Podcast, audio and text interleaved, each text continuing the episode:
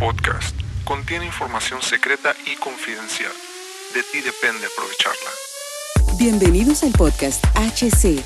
La unión tecnológica entre el mundo físico digital ha comenzado. Prepárate para tu dosis de actualidad y calidad de energía.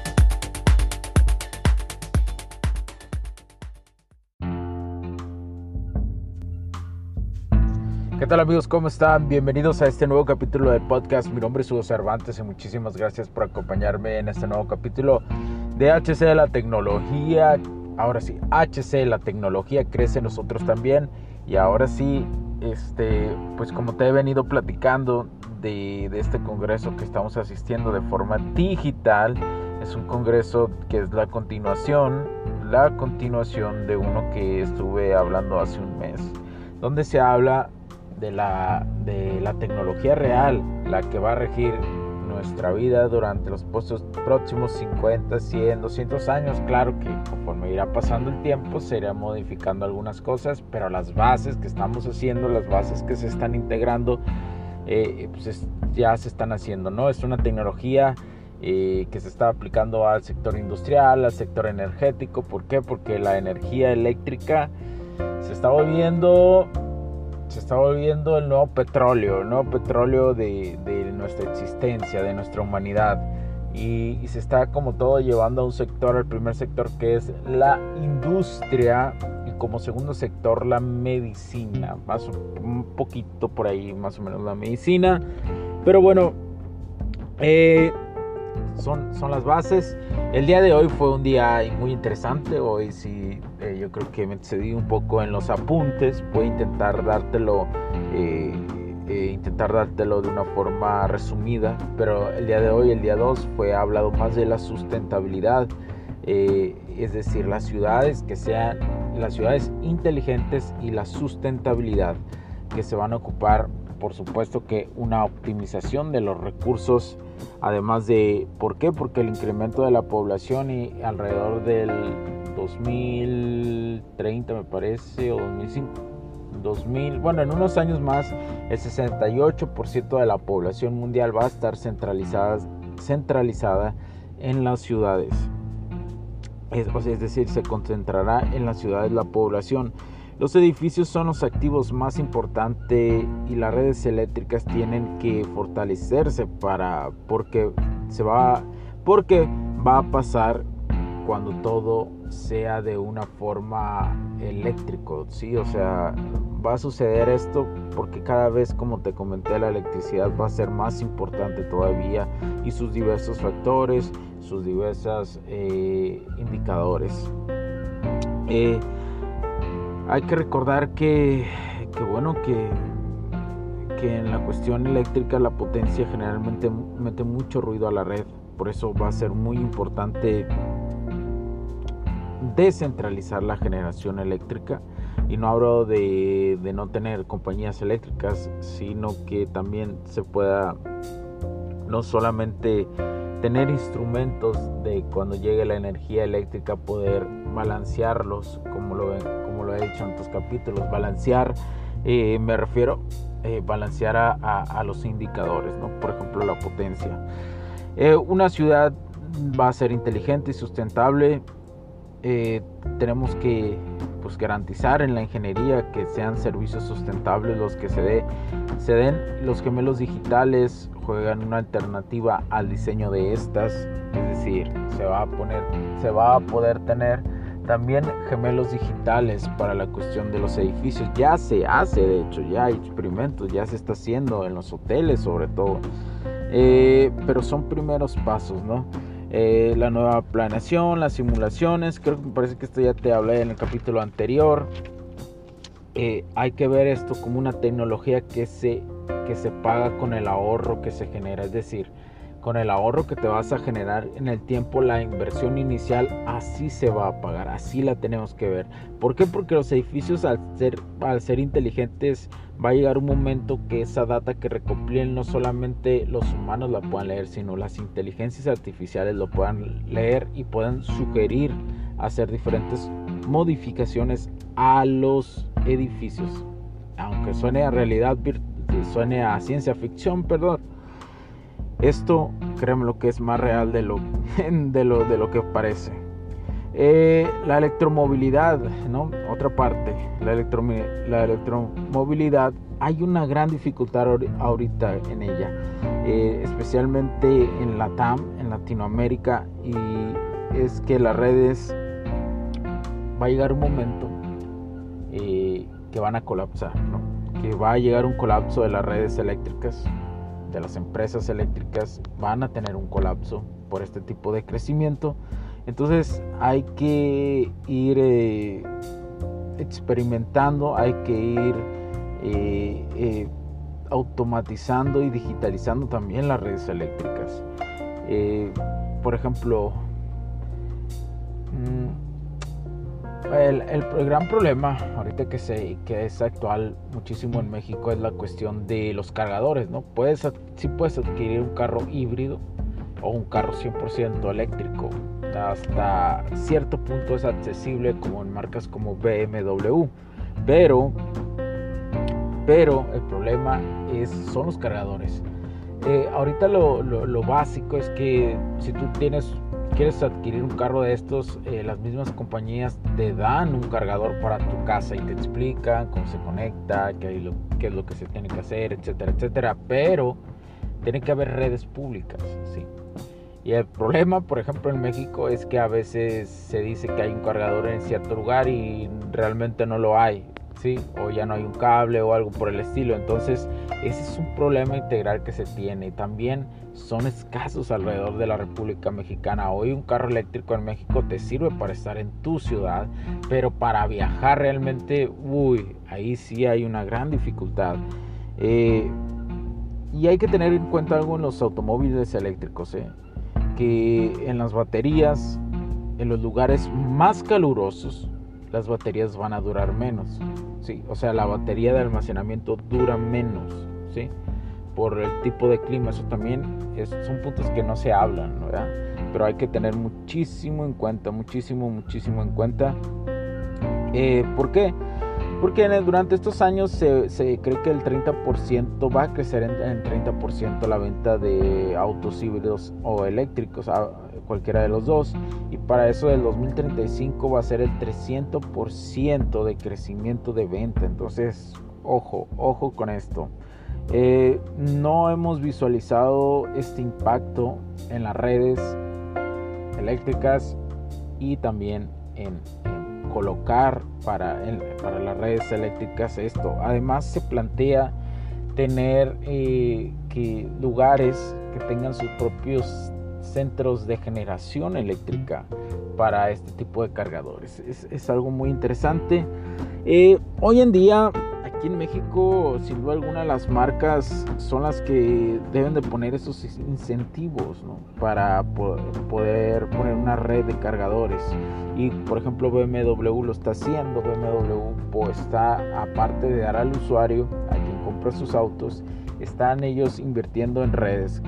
En, en cargadores, que no es su funcionalidad, ellos venden automóviles, pero es un servicio que están dando en estos momentos extra. Están abriendo eso para que otras agencias, otros automóviles también lo que dan ese servicio lo puedan hacer. Hay que recordar que mm, me parece que es tipo 1 la forma de cargar aquí en México que va desde Alaska hasta, hasta Colombia. Entonces no hay mucha dificultad de, de la forma de cargar los autos eléctricos en esas circunstancias. Entonces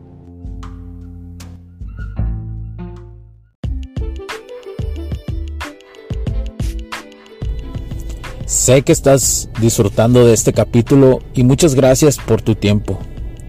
Hago esta pequeña pausa en él para pedirte por favor nos sigas en nuestras diferentes redes sociales como HC La Tecnología Crece, nosotros también, HC Distribuciones y Soluciones Tecnológicas. Y si deseas seguirme a mí en lo personal o a Hugo Cervantes, o sea, yo como me puedes seguir en Facebook como Hugo.cervantes y también a través de Instagram como Hipster9. Además de nuestras páginas oficiales que también tenemos a través de toda la web para todo el mundo, hcdistribuciones.com, hugocervantesb.com. Así que sigue disfrutando de este capítulo. Chao, chao.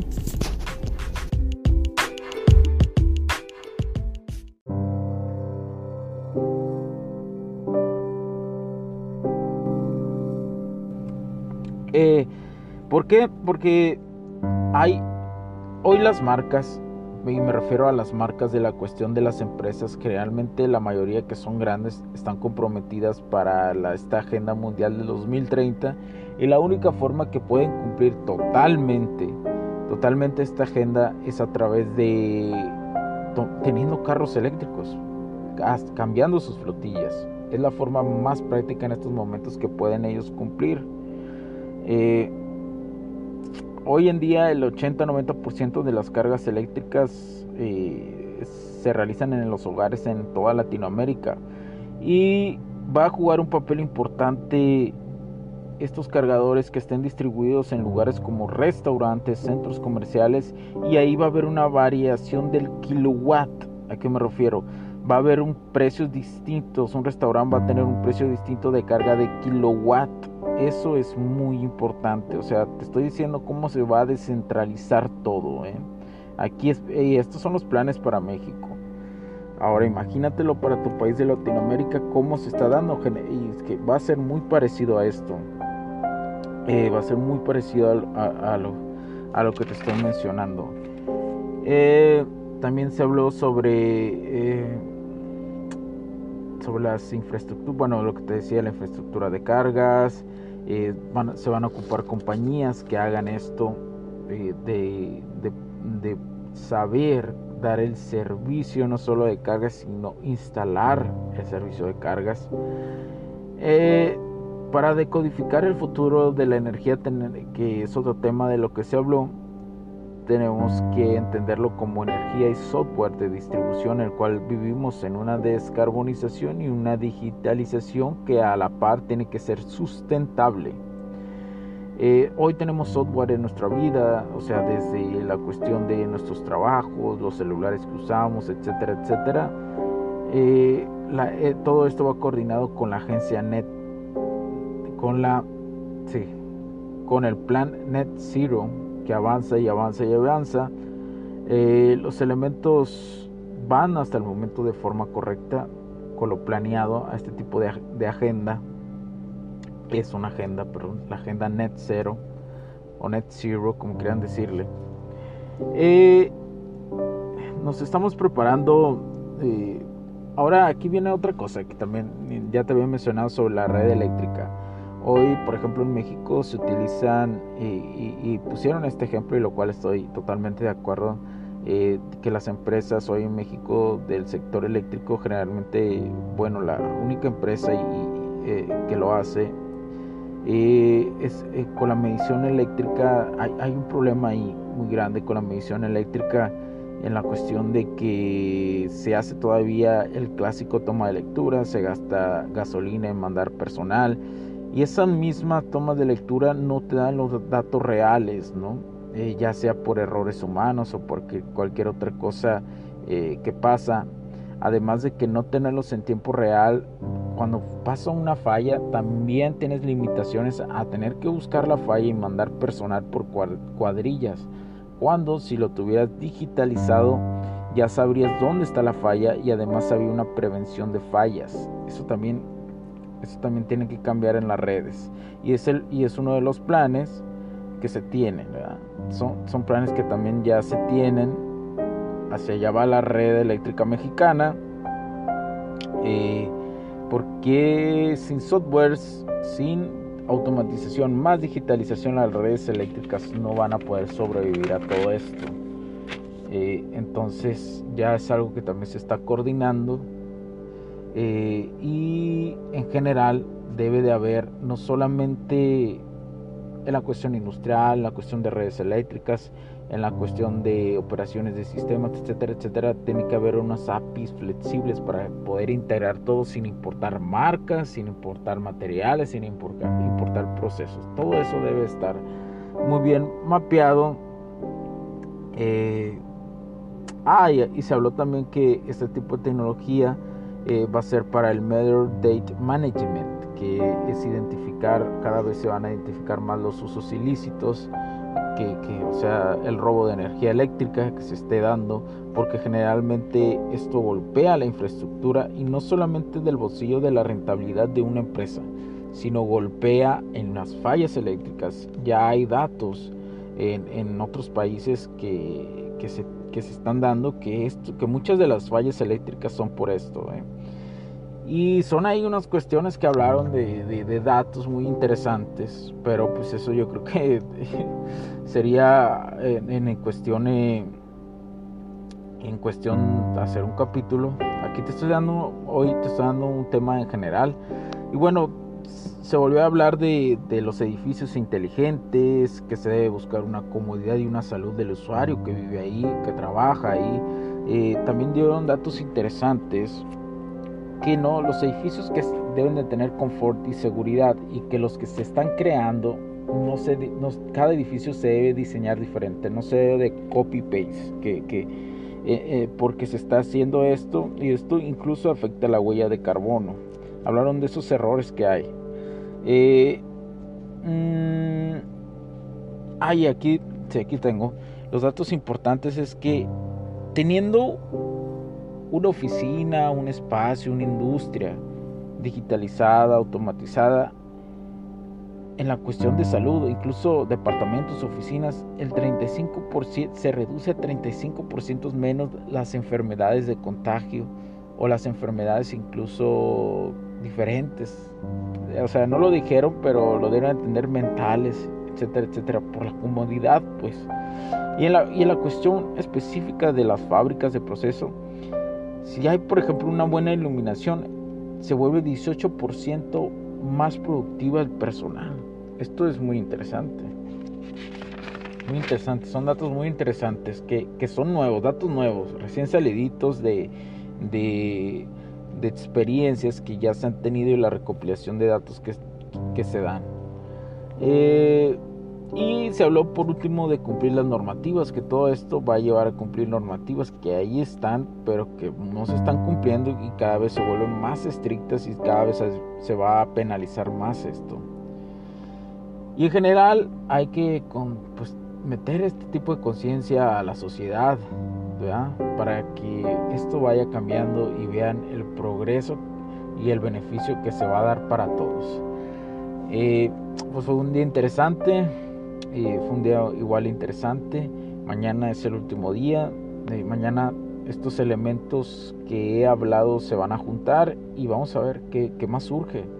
Eh, y bueno, pues muchas gracias por escucharme. Recuerda compartir este podcast, recuerda compartir este capítulo, califícanos, danos like, etcétera, etcétera. Que estamos aquí para seguir dándote información, información de primera mano y recuerda que todos nuestros servicios y productos van alineados con todo esto, con la nueva ingeniería eh, y, los puedes contratar o llevar una asesoría gratuita. La primera asesoría por el momento es gratuita, gratuita, no sabemos cuánto vaya a durar esto, pero por el momento yo he decidido que la primera sea gratuita.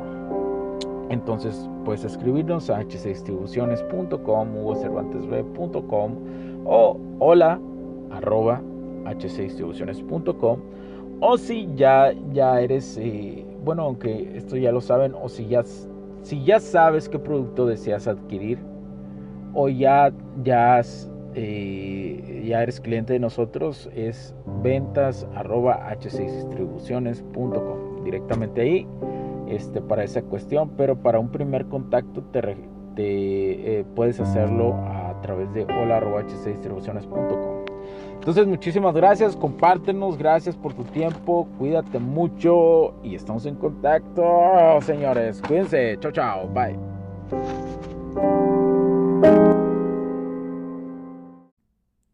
Los puntos de vista y opiniones expresadas por los invitados, la audiencia y los conductores en este y todos los programas de HC La Tecnología Crece Nosotros también no reflejan necesariamente o están de acuerdo con aquellas de este concepto empresarial, los patrocinadores o plataformas de transmisión por Internet.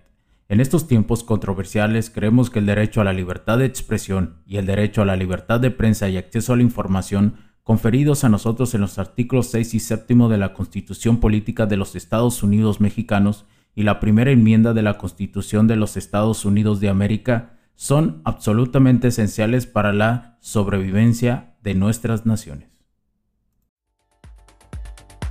Esta sesión se acabó y ahora es tu turno de tomar acción masiva. No olvides en suscribirte, recomendar y así obtener el mejor contenido que rodea la tecnología en su puente entre lo físico y digital con calidad de energía. Cambio y fuera, cracks.